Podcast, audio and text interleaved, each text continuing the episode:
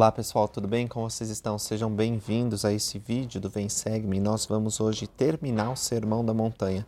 Nós vamos falar sobre Mateus 6 e 7. E antes de começar a falar para vocês sobre esses capítulos onde o Senhor Jesus Cristo está dando uma lei maior né, do Evangelho, eu queria que a gente refletisse lá no finalzinho do capítulo 7, é dito o seguinte por Mateus. A multidão se admirou muito da doutrina de Cristo quando ele terminou esse discurso, porque os ensinava como tendo autoridade e não como os escribas. E a tradução do profeta Joseph Smith acrescenta que Jesus Cristo ensinava como tendo autoridade de Deus e não como tendo autoridade dos escribas. Então, Jesus Cristo ele tinha o poder para ensinar essas coisas porque ele era Deus. E quando ele ensinava, causava um espanto, porque seus ensinamentos eram revolucionários.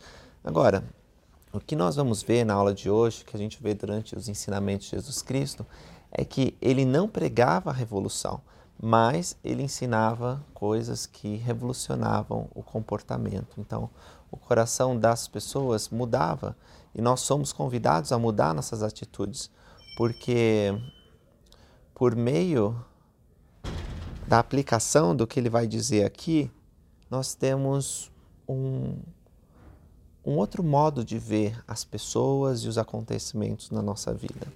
Então, isso é muito importante. A revolução ela precisa acontecer internamente. Também, antes de começar, eu queria conversar com vocês sobre os mandamentos de Deus, que alguns mandamentos eles podem nos parecer alguns mandamentos podem nos parecer contraditórios. Por exemplo, eu alistei alguns aqui, né? Por exemplo, nós somos chamados a advertir os outros, a ensinar o evangelho de Jesus Cristo. Ao mesmo tempo, Cristo fala que nós não devemos dar nossas pérolas aos porcos. Jesus Cristo também ensina que nós não devemos julgar. Nós vamos ver nessa aula aqui Porém, em outras escrituras, ele fala que nós precisamos sim julgar. Ensina aqui em Mateus que nós não precisamos ficar muito preocupados com o futuro, basta cada dia ser o mal. Outras escrituras nos ensinam que nós devemos planejar, que nós devemos é, ter metas, que nós devemos ser precavidos. Então, não parece que há uma coisa contraditória a outra? Também fala aqui que nós devemos dar esmolas aos pobres. E eu lembro que eu vivi em São Paulo e havia uma lei municipal que nós não devíamos dar esmolas. E aí eu ficava assim, poxa, mas Deus nos pede que obedecemos às autoridades, né, que obedecemos à lei do nosso país, mas Cristo está ensinando no Sermão da Montanha que nós devemos dar esmola. Então na minha mente ficava um pouco confuso com relação a isso. Ele também dá um modelo de oração, né, o Pai Nosso, mas Cristo fala para nós não usarmos de vãs repetições. E aí, poxa, mas se ele deu um modelo de oração, eu vou seguir esse modelo? Como que eu não vou usar a repetição? Não, vou, não tem que repetir o que ele está dizendo? Então, algumas coisas nas Escrituras podem parecer, no primeiro momento, para você, que estão em conflito. Mas não é assim. Os mandamentos, eles não estão em conflitos. E a gente vai poder ver alguns desses exemplos que eu citei aqui. Nós precisamos ser sábios. Nós precisamos compreender as palavras que o Senhor Jesus Cristo ensinou e aplicar em nossas vidas. E a chave, tanto para a compreensão quanto para a correta aplicação desses mandamentos, é o Espírito de Deus. Não basta constatar que os ensinamentos de Cristo provêm da fonte verdadeira, ou seja, que Cristo ensina com autoridade. Nós precisamos nos submeter a essa autoridade, desejando aplicar as coisas à nossa vida. Então, isso significa uma mudança, significa um arrependimento, significa uma revolução que acontece dentro da alma humana. Vamos lá, eu separei aqui entre Mateus 6 e Mateus 7 cerca de 16 ensinamentos. Talvez você no seu estudo ache mais, ache menos, mas eu anotei aqui 16 tópicos que eu queria comentar com vocês brevemente e aí você pode desenvolver essas coisas por si mesmo, com mais profundidade e, e vendo como você vai levar as escrituras a, do seu entendimento para a prática. Né? E a primeira está lá em Mateus 6, quando ele fala sobre as esmolas. E diz assim: vamos lá abrir. Guardai-vos de fazer vossas, vossa esmola diante dos homens, para serdes vistos por eles. De outra forma, não tereis garladão junto de vosso Pai que está nos céus. Quando, pois, deres esmola, não faças tocar trombeta diante de ti, como fazem os hipócritas nas sinagogas e nas ruas, para serem glorificados pelos homens. Em verdade vos digo que já receberam seu galardão. Portanto, quando nós vamos doar e ajudar o próximo, a gente não precisa ficar postando na internet que a gente está ajudando alguém, uh, enfim, para receber elogios, para receber a garladão dos homens, como diz aqui. Porém, o Senhor também disse que nós devemos ser a luz do mundo e o sal da terra. Sobre a luz do mundo, a gente estudou lá em Mateus 5, na aula passada, que as pessoas têm que ver nossas boas obras não para glorificar nós, mas para glorificar nosso Pai que está nos céus. Então, a gente tem que achar um equilíbrio sobre isso. Em algumas ocasiões, é bom que você poste na internet, citando o exemplo que eu dei, ou que você seja visto por outros fazendo bem, para que eles possam ser inspirados para fazer o mesmo e agradar a Deus. A sua intenção conta muito, porque Deus ele olha o coração. Você não está tendo a intenção de se mostrar para os outros, fazendo aquilo para, olha como eu sou bom. Não, você está fazendo isso cumprindo o mandamento divino porque ama Deus e porque ele estaria servindo ao próximo se estivesse aqui e para glorificar Deus. E as pessoas, elas vão ser levadas a glorificar Deus e não glorificar você. Então, tem uma diferença aí. Algumas vezes você ora pelas pessoas sem que elas saibam que você está orando por elas. Você coloca o nome delas no templo para que o Senhor as abençoe. Você jejua por essas pessoas, rogando a Deus que elas sejam levadas ao maior nível de entendimento espiritual, que se voltem a Deus e recebam cura das aflições. E outras vezes você tem que deixar claro para essas pessoas que você está tendo essas ação, ações justas. E isso não é para que a pessoa pense, nossa, você está orando por mim, está jejuando, como você é bom, mas para que elas reflitam nas coisas espirituais e possam ser levadas ao entendimento do divino. Então, você vai ter que ter o Espírito de Deus para saber, mas em algumas ocasiões você vai ver a igreja como instituição publicando no site dela que fez doação para tal entidade, dizendo que ajudou na doação de cadeiras de roda, e isso não está contra esse mandamento, mas está cumprindo o outro mandamento, que é levantar a luz para o mundo, para que vejam as boas obras dos discípulos de Cristo e glorifiquem não os discípulos, mas a Deus. Acho que eu deixei esse assunto claro já. Sobre aquela, aquela dificuldade que eu tive inicialmente, se dava esmolas ou não, porque a lei local dizia que não podia dar esmolas, eu entendi que eu podia cumprir esse mandamento e respeitar a lei ao mesmo tempo.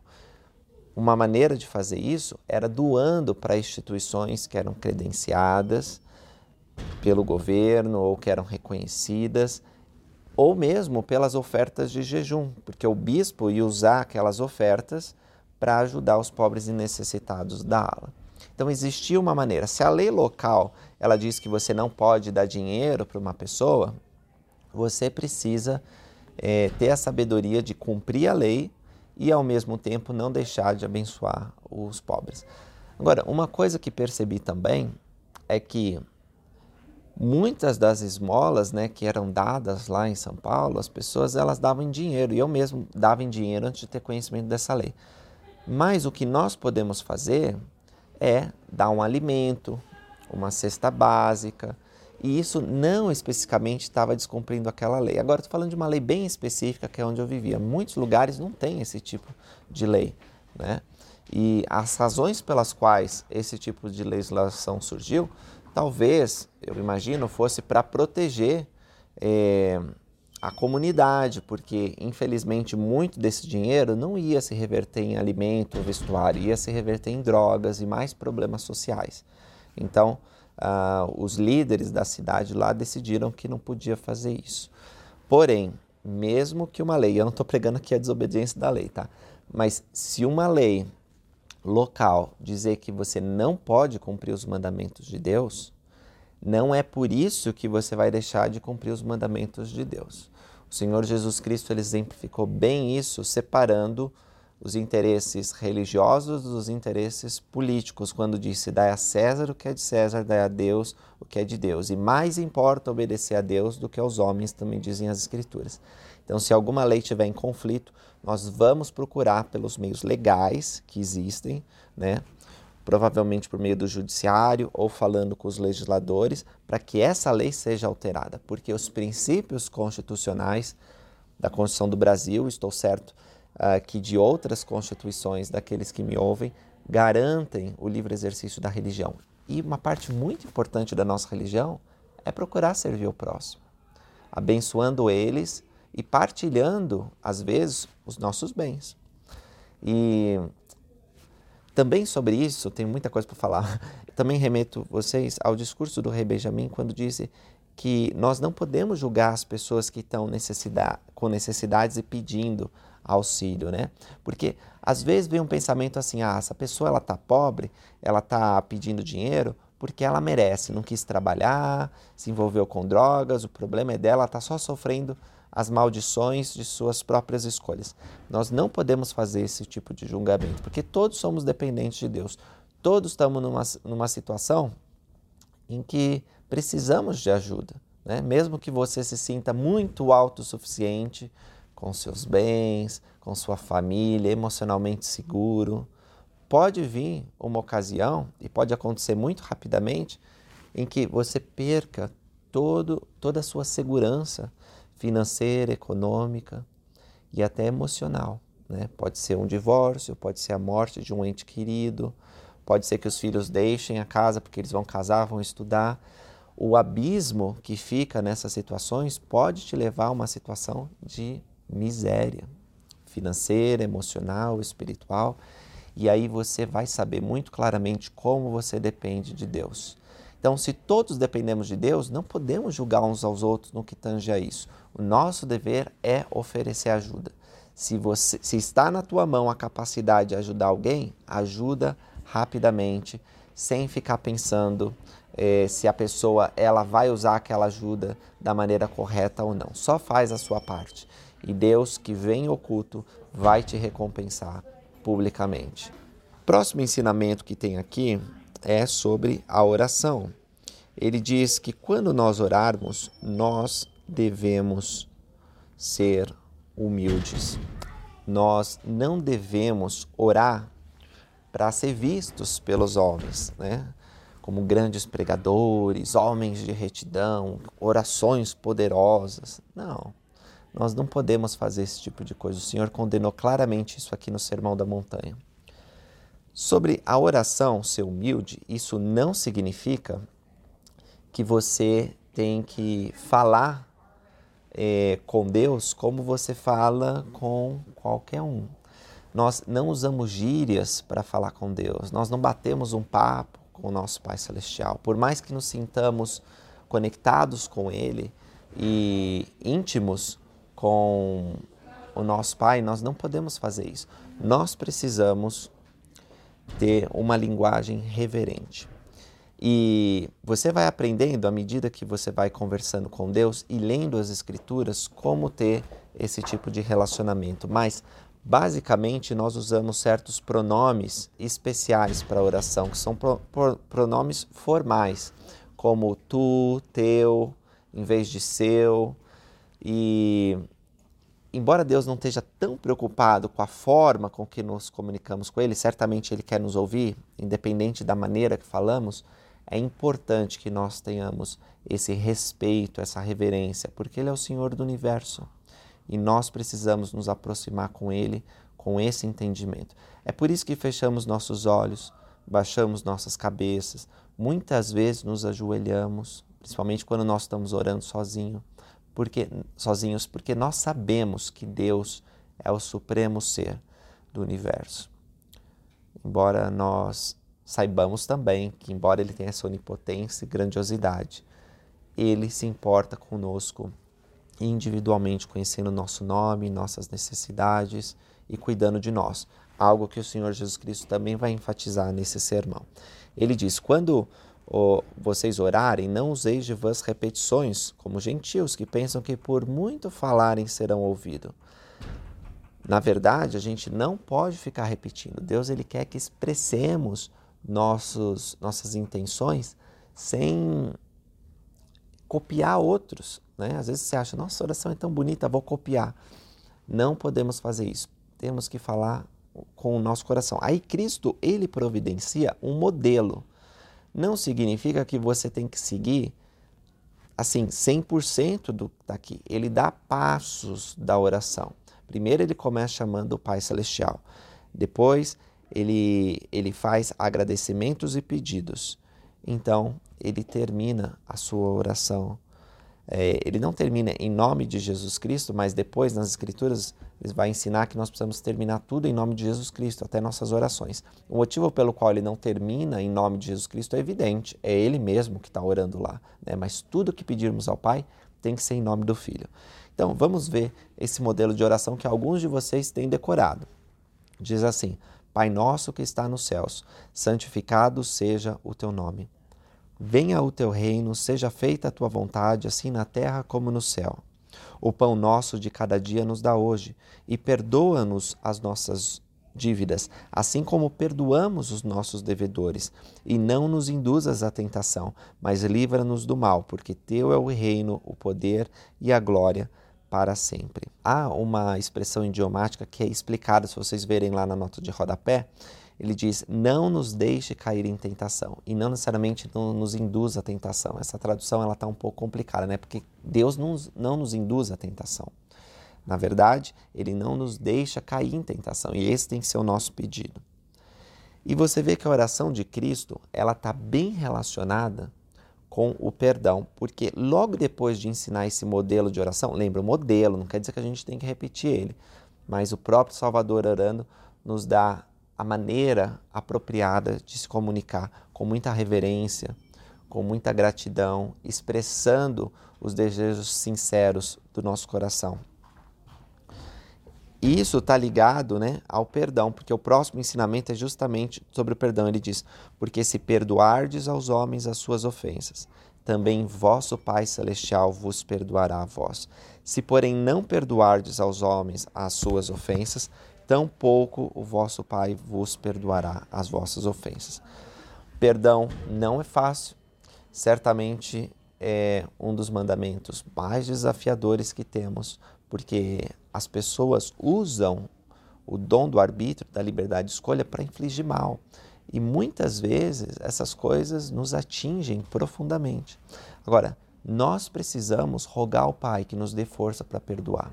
E o milagre do perdão é possível nós precisamos perdoar uns aos outros. E também nós precisamos perdoar a nós mesmos, porque às vezes até temos certa facilidade de perdoar outros e esquecer o mal que nos infligiram. Mas às vezes nós não esquecemos das coisas que Deus já nos perdoou. Nós ficamos remoendo aquilo e nós não nos achamos dignos da graça divina. Nós precisamos aprender a nos perdoar também. Cristo então vai passar a falar do jejum. Ele diz que o jejum, assim como oração, não tem que ser algo para trazer honra e glória a você mesmo. Você tem que jejuar ao Pai Celestial. E ele diz: quando jejuardes, unge a tua cabeça, lava o teu rosto, para que não pareça aos homens que jejuas. Mas o teu Pai que está em oculto, e teu Pai que vem em oculto, te recompensará publicamente. Ele diz também: Não ajunteis tesouro na terra, onde a traça e a ferrugem tudo consomem e onde os ladrões minam e roubam. Será que Cristo estava pregando contra as riquezas aqui? Algumas pessoas acham que sim, porque depois ele vai falar do jovem rico para ele abandonar tudo e seguir, mas não é isso que as escrituras ensinam. Cristo, ele nunca atacou as riquezas, ele atacou o amor às riquezas. É por isso que mais para frente ele vai falar no 24 assim, ó: Ninguém pode servir a dois senhores, porque ou há de odiar um ou amar a outro, ou se dedicar a um e desprezar ao outro. não podeis servir a Deus e a Mamon. E Mamon significa riquezas do mundo. Então, o que Cristo está dizendo assim é, é, o seguinte: você não pode ter no seu coração Deus e as, e as riquezas do mundo, o desejo por riqueza, né? porque às vezes a pessoa nem tem riqueza, mas ela é tão ambiciosa, gananciosa, eu diria, que exclui Deus da vida dela. E há muitos exemplos que eu posso dar com relação a isso e vocês também. Talvez vocês conheçam pessoas que, em busca de lucro e popularidade, deixaram Deus de lado. Elas não guardam mais o dia do Senhor, porque trabalhar no domingo é algo que traz mais dinheiro e talvez fama. Ah, elas não pagam dízimo porque a acumulação de riquezas, 10%, faz falta sim, elas podem usar para outros propósitos. Enfim, vocês talvez conheçam pessoas que foram cegadas por esse desejo material né, de ter coisas, posses, e aí elas passaram a servir a Mamon. Então, o problema é esse: colocar as riquezas no nosso coração e na frente de Deus. Mas as riquezas, elas abrem portas muitos membros ricos da igreja, eles possibilitaram que maravilhas acontecessem no reino de Deus. Desde o começo da igreja, Deus tem usado homens com muitas posses para facilitar o trabalho dele. Martin Harris é um exemplo que me vem à mente agora. Ele era um homem é, rico, né? tinha fazendas e, graças ao sacrifício de Martin Harris, o primeiro livro de Mormon pôde ser financiado. Se não fosse ele, talvez ia ter que achar uma outra solução, né? Mas que bom que tinha um membro rico que estava disposto a ajudar. E assim aconteceu e acontece hoje também. Deus abençoa homens e mulheres para que tenham fortunas e que possam abençoar a igreja e o reino de Deus. E esse tem que ser nosso desejo também.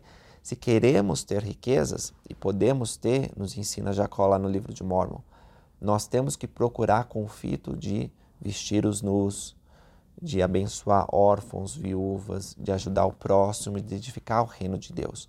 Não tem que ter riquezas para nós mesmos, apenas para o nosso conforto e satisfação, porque como o Senhor ensinou aqui, essas coisas são passageiras, elas desaparecem. E é melhor ter um tesouro no céu. Ele também diz assim: que aonde estiver o nosso tesouro, aí estará o nosso coração. Então, qual é o seu tesouro? Quais são as coisas mais preciosas da sua vida? Por acaso não são os seus relacionamentos, sua família, seus amigos, seu Deus, seu relacionamento com Jesus Cristo? Será que essas são as coisas mais importantes? E se são, aí está o seu tesouro. Que onde está o seu tesouro está o seu coração. O coração é símbolo da vontade, da disposição. É o que você está é, disposto a a realizar e a se sacrificar. Há um ensinamento importante no 23 quando diz: Se os teus olhos forem maus, o teu corpo será tenebroso. Se porém, se portanto a luz que há em ti são trevas, quão grandes são estas trevas? Então, que importante é ter o nosso corpo cheio de luz. E as janelas disso são aqui, ó, os nossos desejos, nossas intenções. O que você procura? Se todas as coisas que você olhasse, né, e olhar não apenas fisicamente, mas as coisas que você aspira, elas fossem reveladas ao mundo, elas contariam a história de alguém que persegue coisas divinas? Ou será que ela mostraria você correndo a rede social, procurando coisas que não edificam e que até destroem, viciam? O que que seus olhos eles estão buscando? O que que você procura? Quando você olha uma pessoa, você olha de baixo para cima e já julga ela? Ou você olha ela como filho de Deus, olhando bem nos olhos e vendo um potencial divino em cada pessoa que você interage? Então, é muito importante que nossos olhos foquem no que é do alto, porque aí nosso corpo vai se encher de luz. Agora, se nossos olhos focarem em coisas triviais, em coisas que não têm importância, fazendo julgamentos, colocando rótulos, vamos estar cheios de trevas. Bom, já falei para vocês sobre servir a dois senhores, não tem como. Não dá para ter um pé no barco chamado Sião e um pé no mundo. Uma hora o barco vai começar a sair, sua perna vai abrir você vai cair no, no mar. Não tem como. Se você quer embarcar, tem que embarcar com os dois pés completamente. Lembra que o Senhor, ele é sim, sim, não, não. O que passa disso é procedência maligna.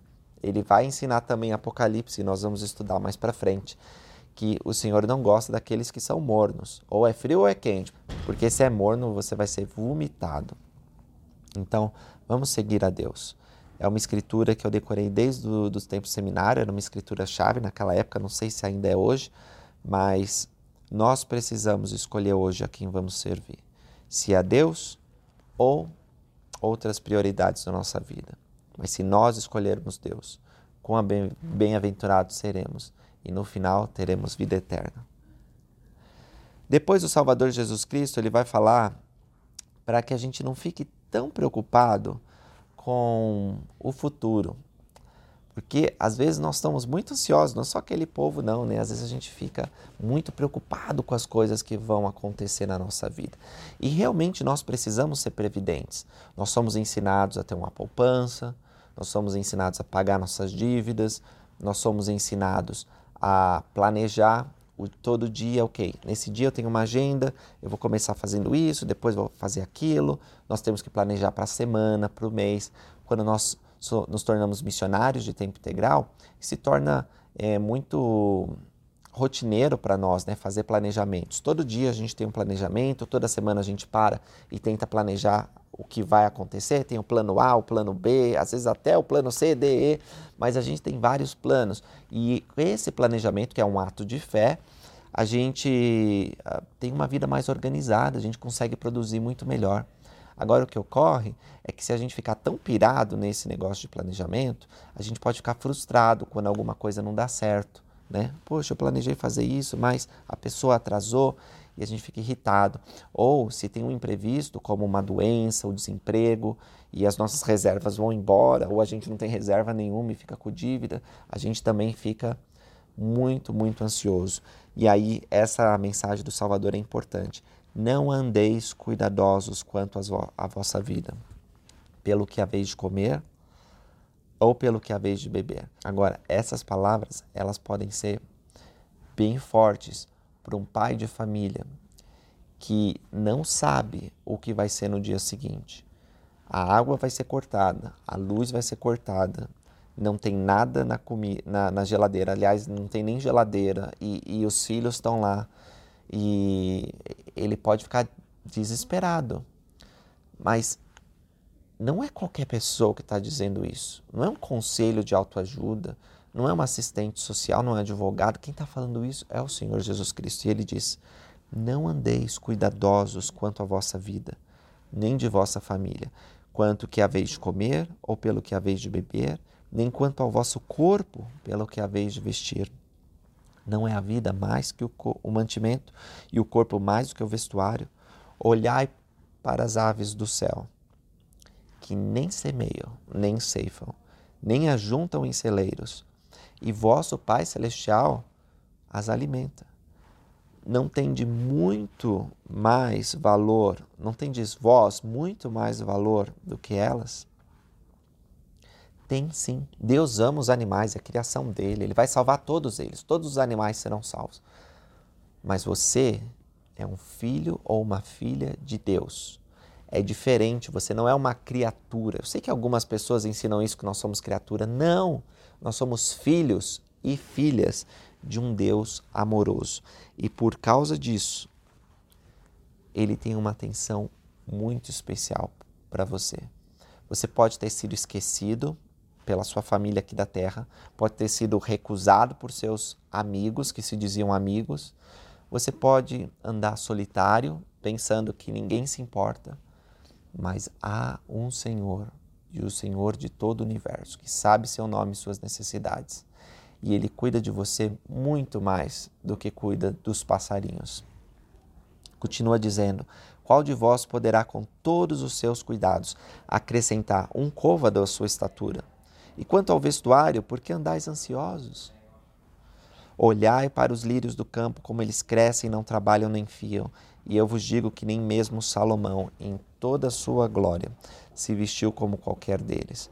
Pois se Deus assim veste a erva do campo, que hoje existe e amanhã é lançado no forno, não vos vestirá muito mais a vós, homens e mulheres de pouca fé?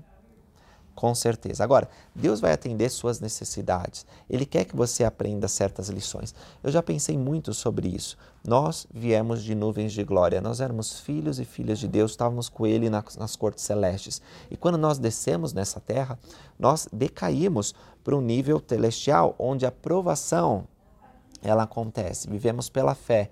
E muitos de nós, se não a maioria dos filhos de Deus que já viveram nesse mundo, tiveram privações, muita pobreza. Até Moisés escreveu né, no Velho Testamento dizendo que não, enquanto essa, essa vida continuar, não deixará de haver pobre na terra.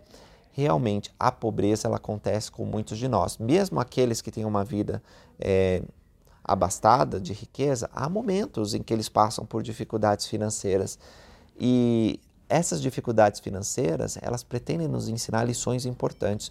Porque nesse curto período em que passamos por essas aflições, se nós aprendermos bem como lidar com isso, dia virá e vai ser um piscar de olhos, embora para nós nos pareça muito longo quando a gente está na aprovação, que nós vamos receber glórias eternas. O reino celestial, terrestrial e celestial produz salvação e riquezas que nós nem podemos imaginar aqui. Então, todas as pessoas terão uma vida muito abastada nos reinos de glória. Mas aqui nós precisamos aprender certas lições e às vezes significa passar fome, sede, cansaço, significa talvez você não ter uma roupa muito bonita para vestir. O presidente Packer, Boyd Packer, que já é falecido, ele foi do Quórum dos Doze Apóstolos, ele contou que quando ele foi chamado à autoridade geral, ele sentiu vergonha porque ele não tinha uma roupa nova e bonita para usar nas reuniões das autoridades gerais. Né? Ele era pobre, era um professor do seminário que tinha 10 filhos, acho que ele tinha essa quantidade, não lembro bem agora, mas tinha muitos filhos e não tinha muito dinheiro para se vestir como ele achava que devia se vestir. E muitos de nós já passamos por isso também, né? A gente às vezes sente desconforto porque não tem um carro tão legal, às vezes nem tem carro, né? Ou não tem uma, uma vestimenta, não tem alguma coisa, convida os, alguns membros ou os missionários para casa e fica com vergonha porque talvez o sofá ele tá um pouco velho e, e enfim, Qualquer que seja, irmão, suas dificuldades, e elas podem ser bem graves e você pode ter bem pouco nessa vida, saiba que se você fazer o seu melhor, você prosperará. E ainda que nessa vida você não tenha muito, na eternidade você terá mais do que você pode imaginar. Então, lembra desse conselho de Jesus Cristo aqui, que nós não precisamos nos importar. O que você tem que se preocupar todo dia da sua vida é de priorizar o reino de Deus. Diz assim: Mas buscai primeiro o reino de Deus e sua justiça, e todas essas coisas, e está falando de coisas materiais, vos serão acrescentadas. Não vos inquieteis, pois, pelo dia de amanhã, porque o dia de amanhã cuidará de si mesmo basta cada dia seu mal. E o Elder Christofferson, ele tem um ele falou isso num devocional e depois tem um vídeo da igreja também que foi lançado a esse respeito, onde ele conta sobre um momento que ele teve muita dificuldade e ele nem sabia o que ia ser do dia seguinte, mas ele aprendeu, assim como os israelitas antigos que recebiam maná diariamente, a confiar no Senhor. Acredito realmente que nossa fé em Deus é uma consequência ou fruto de experiência. Há alguns anos fiz um investimento financeiro em um pequeno negócio e ele começou a requerer mais para se manter em operação. Ainda assim, não melhorou e mais foi requerido, tornando-se uma terrível ameaça econômica. Lembro-me que fui em busca do Senhor, não tendo ninguém mais a quem recorrer, chorando e rogando por qualquer coisa que Ele pudesse fazer em seu amor e em sua sabedoria. O que aprendi nesse processo foi o de chegar a um ponto na vida em que não temos realmente ninguém mais a quem recorrer a não ser Deus. E nessas situações, a pessoa realmente aprende como orar e como receber respostas às orações. Às vezes era só um sentimento de que as coisas iriam dar certo, embora sem nenhuma indicação de como ou quando, mas que ficaria tudo bem. Outras vezes era uma ideia que faria uma diferença. E assim, durante essa experiência, foi só uma questão de conseguir o maná para aquele dia. A ajuda de que somente poderia vir dele, de Deus, para o momento, não para longo prazo, apenas a necessidade imediata. Acho que o que temos de fazer quando estamos sob pressão e ameaça de tempestade é viver um dia de cada vez. Às vezes é bom não pensar muito à frente e fazer apenas o que o dia requer. O pão nosso de cada dia nos dá hoje.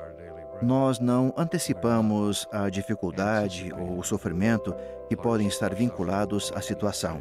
Às vezes temos que dividir o problema em pequenas partes para este dia, enquanto a solução não chega. É possível que não vamos ver o fim, mas você tem suficiente fé para hoje. Quando isso começou a acontecer na minha vida, minha oração era: preciso de um milagre, resolve esse problema. Demorou um pouco para finalmente eu dizer: estou satisfeito em receber uma ajuda diária e deixar que isso leve o tempo que tiver de levar, sabendo que eu podia confiar em Deus. Tem sido uma bênção para mim desde que tive essa experiência tão angustiante, por causa do que ela significou no meu relacionamento com Ele. Talvez a maior bênção para nós é termos de passar por isso com Ele.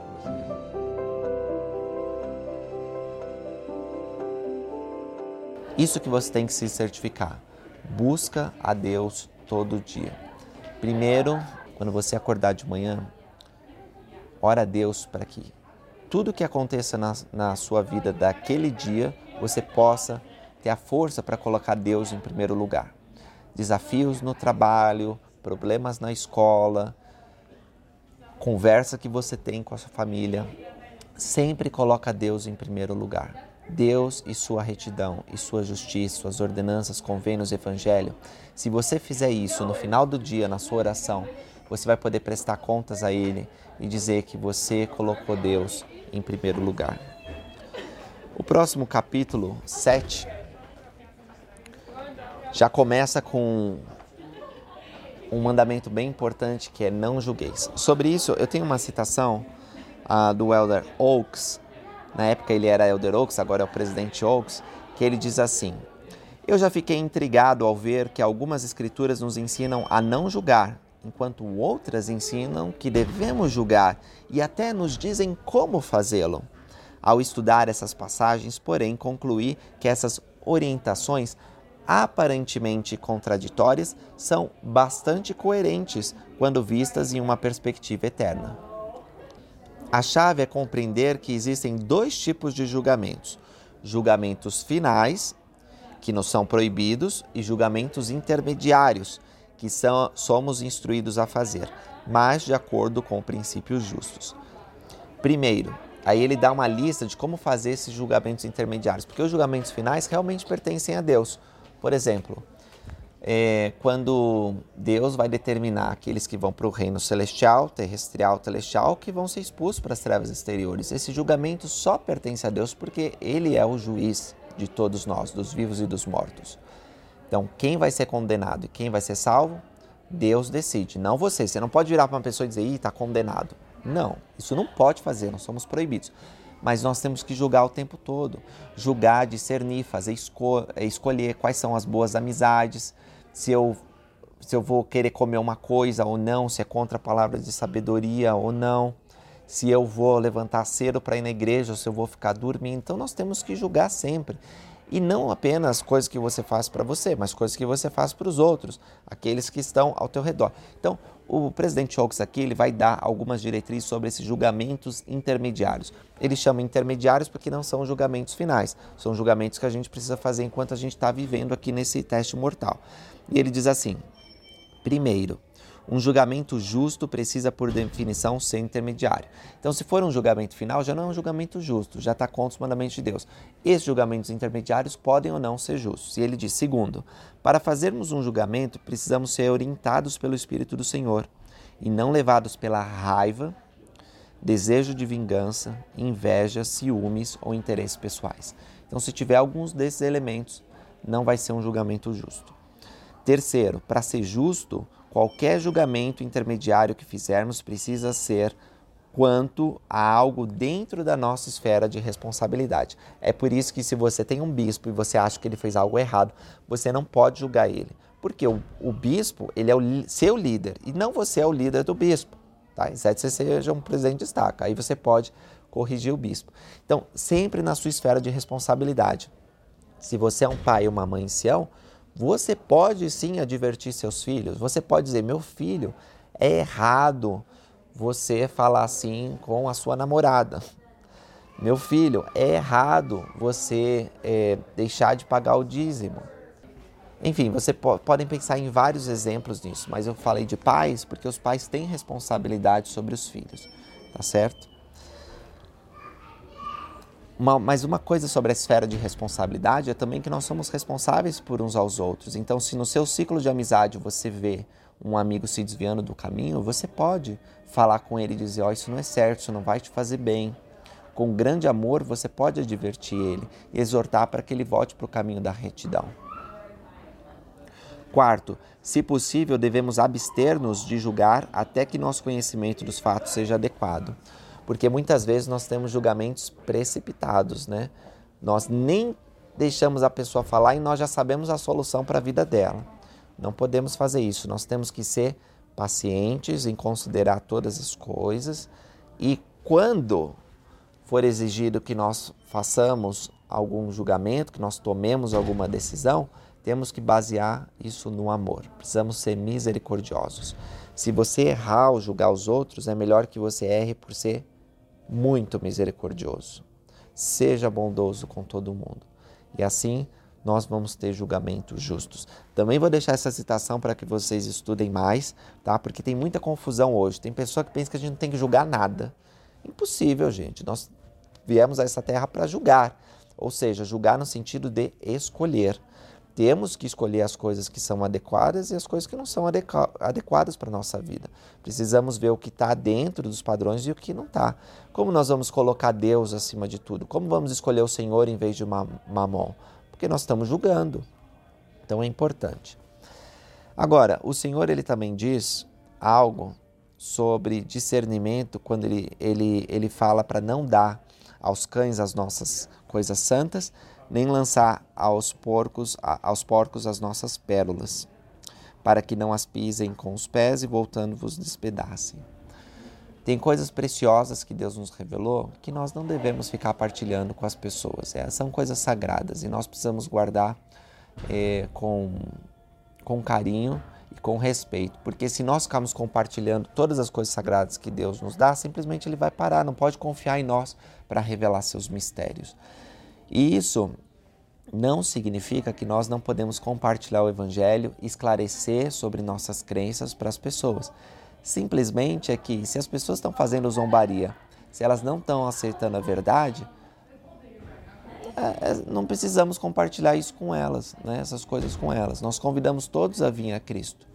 E à medida que elas deixam essa ridicularização tão característica daqueles que estão o grande espaçoso edifício que apontam o dedo para aqueles que provaram da, da árvore da vida, aí sim nós convidamos elas a aprender mais. Então temos que ser sábios, porque existem certas coisas muito sagradas que não vale a pena a gente compartilhar, nem com as pessoas da igreja, tá? Porque às vezes Deus dá revelações só para nós, para o nosso entendimento, e a gente não tem que ficar compartilhando isso. O que eu vejo é que algumas pessoas que tem experiências espirituais, vai, teve um sonho que foi uma revelação.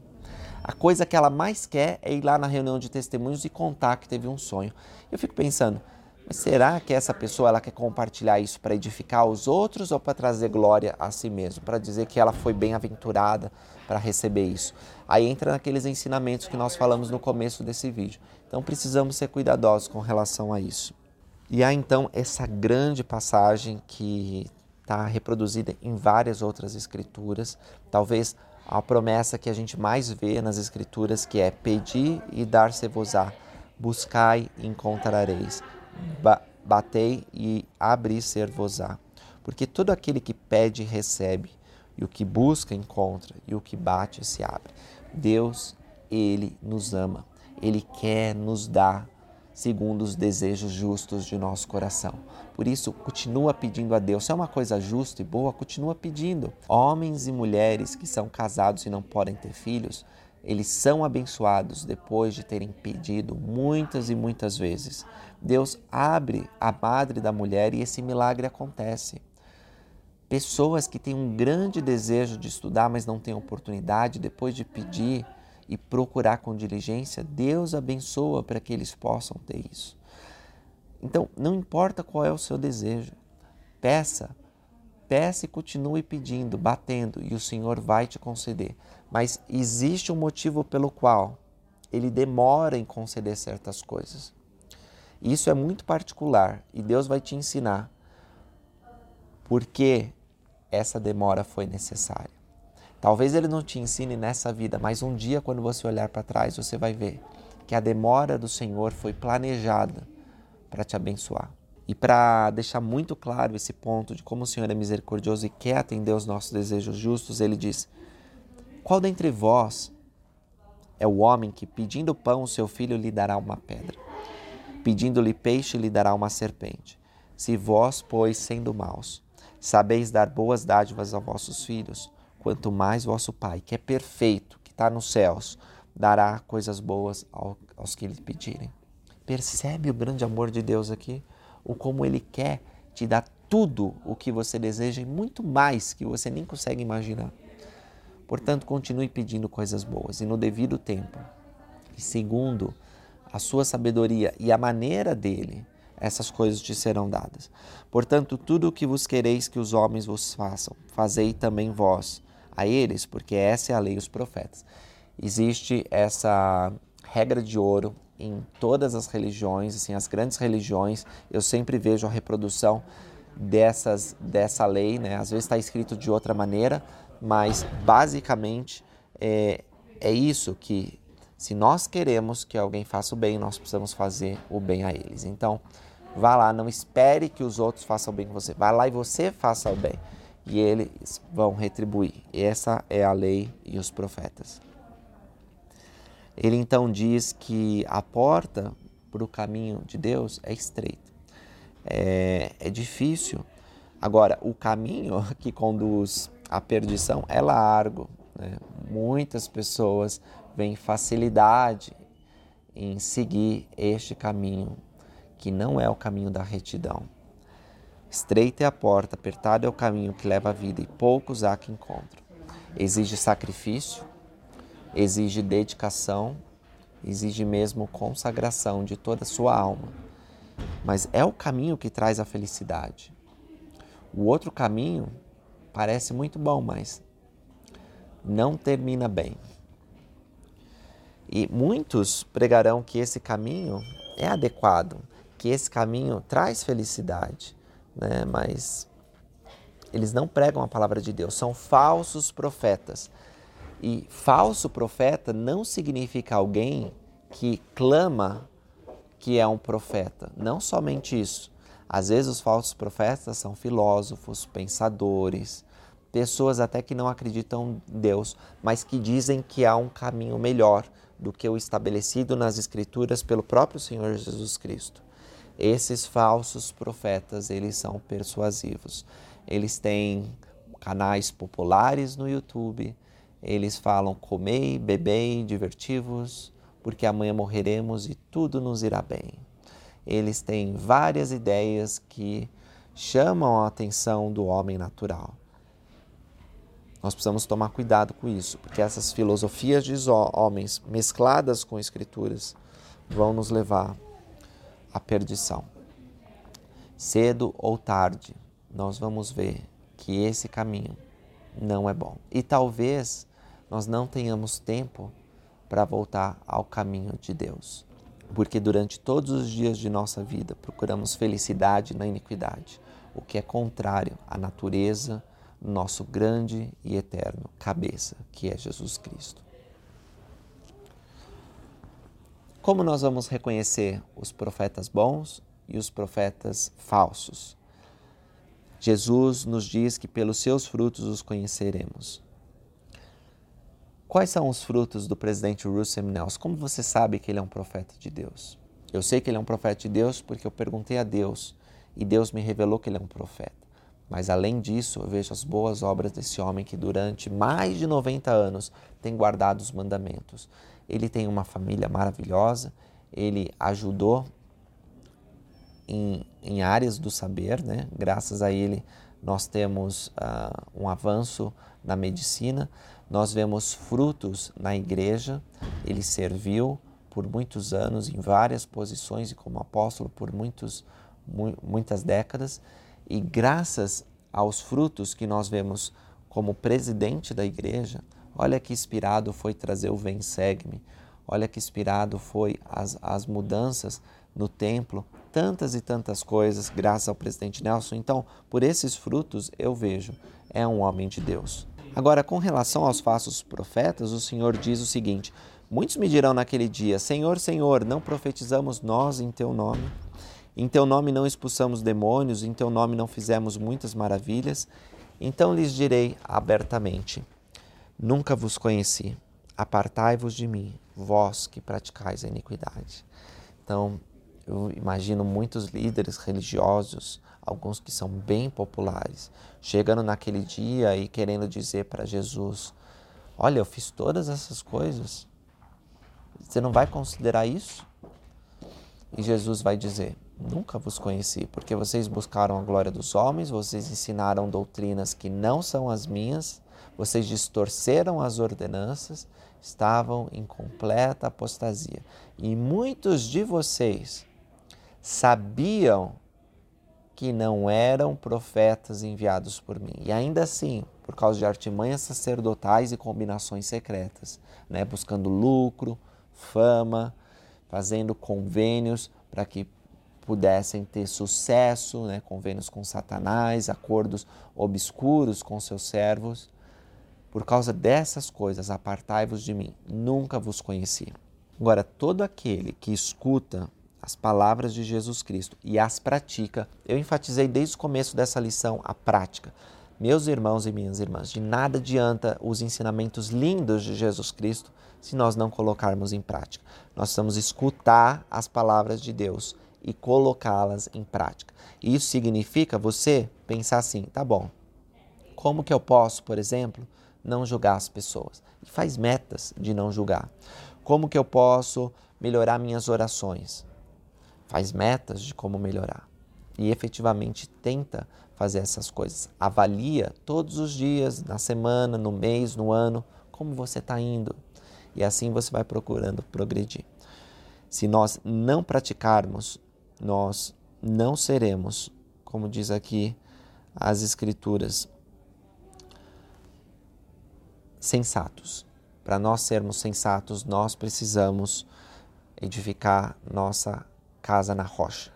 Porque se nós não edificarmos a casa na rocha, vai vir a chuva, vai correr os rios, vai soprar os ventos que vão combater a nossa casa e ela vai cair, porque o nosso alicerce não é seguro, está edificado sobre areia. Muito obrigado por terem assistido esse vídeo. Eu sei que Deus vive, eu sei que Jesus Cristo é o Salvador do mundo. Eu amo os ensinamentos de Jesus Cristo aqui no Sermão da Montanha e também os ensinamentos que ele fez no Sermão do Templo, que são parecidos a esse, que estão lá a partir de 3 Nef 12, 13 e 14. Leiam se vocês tiverem tempo, junto com os ensinamentos aqui de Mateus 6 e 7. Eu tenho escolhido servir a Deus e não a Mamon, e eu convido vocês a fazerem o mesmo. quando colocam o reino de Deus em primeiro lugar e buscam sua justiça, eu testifico que as outras coisas são acrescentadas no devido tempo do Senhor. Ele olha por nós, ele cuida de nós, ele nos veste, ele nos alimenta, ele atende nossas necessidades emocionais e espirituais, físicas e sociais. Convido vocês aplicarem os ensinamentos que estão aqui e vocês vão encontrar alegria, independente das circunstâncias difíceis que sua vida se encontra, porque Deus fez essa promessa e Ele tem poder para cumprir. Obrigado, encontro vocês no próximo vídeo. Até mais.